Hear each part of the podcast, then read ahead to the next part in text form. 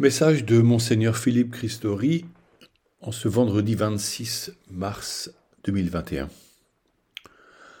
En la vigile du cinquième dimanche de Pâques, notre frère le Père Joseph Hercouet nous a quittés pour entrer dans la vie glorieuse où Jésus a promis de nous préparer une place.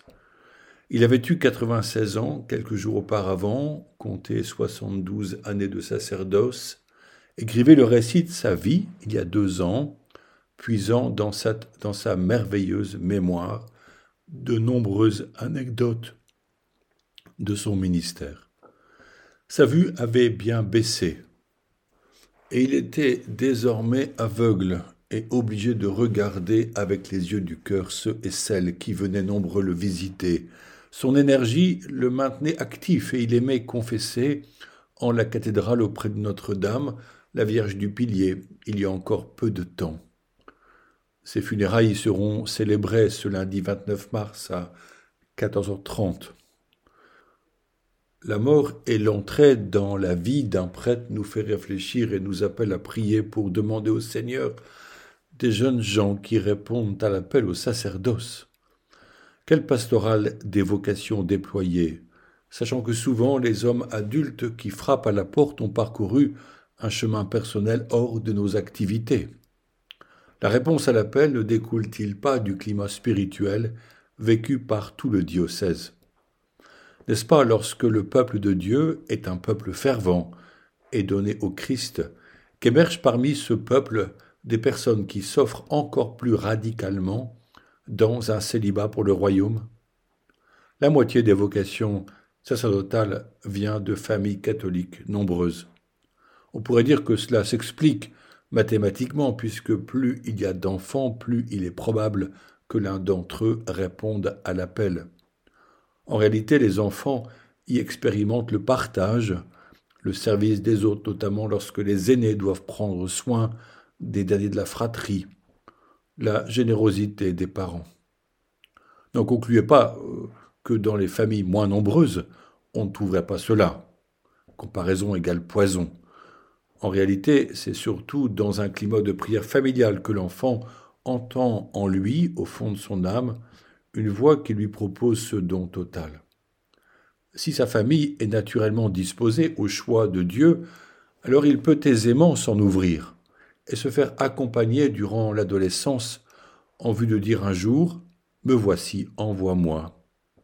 Isaïe 6 au verset 8 mais il y a des vocations qui surgissent presque miraculeusement de terres non chrétiennes, lorsque l'Esprit Saint œuvre au sein de rencontres, rejoignant un désir profond de se donner à Dieu et aux hommes. Ainsi, il arrive de voir des prêtres issus de familles athées, voire euh, anticléricales ou communistes. C'est le privilège de la grâce qui pénètre sans bruit par des fissures pour atteindre un cœur disposé les vocations jailliront d'un peuple chrétien, pour qui la figure de Jésus-Christ est centrale. C'est bien cette intimité avec le Sauveur qui rend l'appel attirant et passionnant, un appel qui passe par notre vie d'homme et de femme, lorsque l'amour du Christ y est accueilli dans la vie naturelle, celle de tous les jours. Comme une lumière illumine un vitrail, cette présence éclaire nos désirs, conforme à la volonté divine. En son temps, en Israël, Jésus ne pouvait pas rester seul car les foules le recherchaient. Sa parole avait une grande autorité par la bonté qui l'accompagnait. Ses gestes miraculeux devenaient des signes de renaissance pour les malades et leurs familles. Sa liberté fondée dans l'amour absolu s'élevait au-dessus des conformismes religieux et sociaux de son époque. Il parlait avec son cœur à tous les êtres humains, particulièrement aux pauvres et aux petits. On aurait pu penser qu'il serait aimé de tous. Or, après trois années à faire le bien sur les chemins de Galilée et de Judée, dans les déserts comme à Jérusalem, voici venu le temps de la vérité. Jésus sait qu'il monte vers sa passion, celle qu'il a lui-même annoncée en plusieurs occasions afin de préparer les disciples à faire face au drame terrible qui va s'opérer. La fête des rameaux raconte comment Jésus est entré à Jérusalem. Jésus est acclamé lors de son arrivée. Bientôt il célébrera la Pâque avec ses apôtres et instituera l'Eucharistie en offrant son corps et son sang comme nourriture et boisson pour le salut de tous. Alors qu'il avance, on reconnaît cet homme qui parle avec autorité, qui dénonce les comportements hypocrites, qui se penche sur les malades et les guérit, qui appelle à pardonner son prochain, qui relève les humbles et les pauvres. La foule l'accueille. Elle est profondément heureuse de cette rencontre. Les gens cueillent des branchages et des rameaux et les agitent en signe de joie. Ils ôtent leurs manteaux et l'étalent sur le pavé des rues pour offrir une voie royale à Jésus. Jésus arrive, monté sur un petit âne. Il est humble et se laisse atteindre par la joie de ces gens. Cependant il les connaît. Il a conscience de leur faiblesse et de leur capacité à se laisser influencer par l'esprit du monde, par les violents et les puissants qui s'imposent par la crainte. Ce sont ces derniers qui influenceront le peuple. Après avoir acclamé Jésus, voilà qu'il demande sa mort. Nous-mêmes sommes capables d'accueillir Jésus en notre vie mais nous sommes faibles et tentés par le silence et la peur devant Jésus qui souffre dans le pauvre, qui peine dans le migrant, qui est persécuté dans ce frère chrétien outragé, qui est seul en prison. Nous nous demandons ce qu'il nous serait possible de faire. Nous espérons que les associations caritatives seront là pour cela. Nous nous disons que c'est la mission de l'État de régler les problèmes. Nous pourrions acclamer Jésus et rentrer chez nous le cœur en paix. Pour chacun de nous, apporter une réponse personnelle au drame humain est un défi souvent insurmontable. C'est pour cette raison que la vie commune, le discernement ecclésial, la fraternité dans la lumière de l'esprit sont nos sources et nos lieux de force. Ensemble, et c'est bien la mission de la diaconie diocésaine, nous osons et nous avançons. Dans cet esprit, en ces semaines, nous vivons un bel événement, le forum Territoire vivant, dont la portée reste modeste pour le moment, mais qui pourrait donner de beaux fruits à l'avenir. Des hommes et des femmes en Eure-et-Loire ont bâti des projets nouveaux en quête de relations entre les humains et la nature, en favorisant l'ouverture au talent, notamment à des personnes en difficulté sociale, par de l'insertion professionnelle, en échangeant leurs expériences. Ces rencontres continuent en visioconférence le mercredi soir et deux autres sont encore programmées.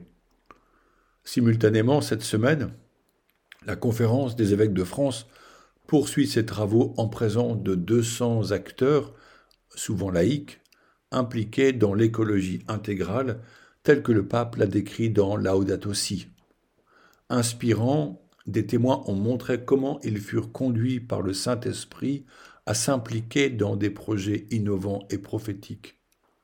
J'aimerais nommer Delphine, maman de quatre enfants, dont deux en situation de handicap psychique, qui, ne pouvant pas être régulière pour un travail salarié, crée son entreprise de traitement de déchets en employant des personnes marginalisées. Aujourd'hui, les valoristes bourguignons sont un exemple d'entreprise sociale et écologique en vue d'une économie propre et responsable. C'est en associant les bonnes volontés, en créant du lien entre acteurs au service de la maison commune, notre terre, que naîtront des projets enthousiasmants. Comment l'Église peut-elle aider et accompagner de telles initiatives? Venez nous le dire, car c'est ensemble que nous pourrons relire les signes de l'Esprit. Dans son encyclique Fratelli Tutti, le pape rappelle avec force que Jésus doit être au cœur de ces nouveaux projets. C'est lui qui inspire, c'est lui qui unit, c'est lui qui soutient lorsque l'effort décourage, c'est lui qui aime à travers nous. C'est le Christ qui nous révèle la présence aimante de Dieu le Père, dont l'amour merveilleux nous rassemble dans une même fraternité, loin des oppositions créées par des idéologies raciales promues en ce moment. Blanc, jaune ou noir, c'est un même sang qui coule dans nos veines pour apporter la vie et nous permettre d'être unis en vue d'un avenir prometteur. Créés ensemble à l'écoute de l'Esprit Saint, au service du bien commun, dans le respect de la création comme don de Dieu, voici le chemin.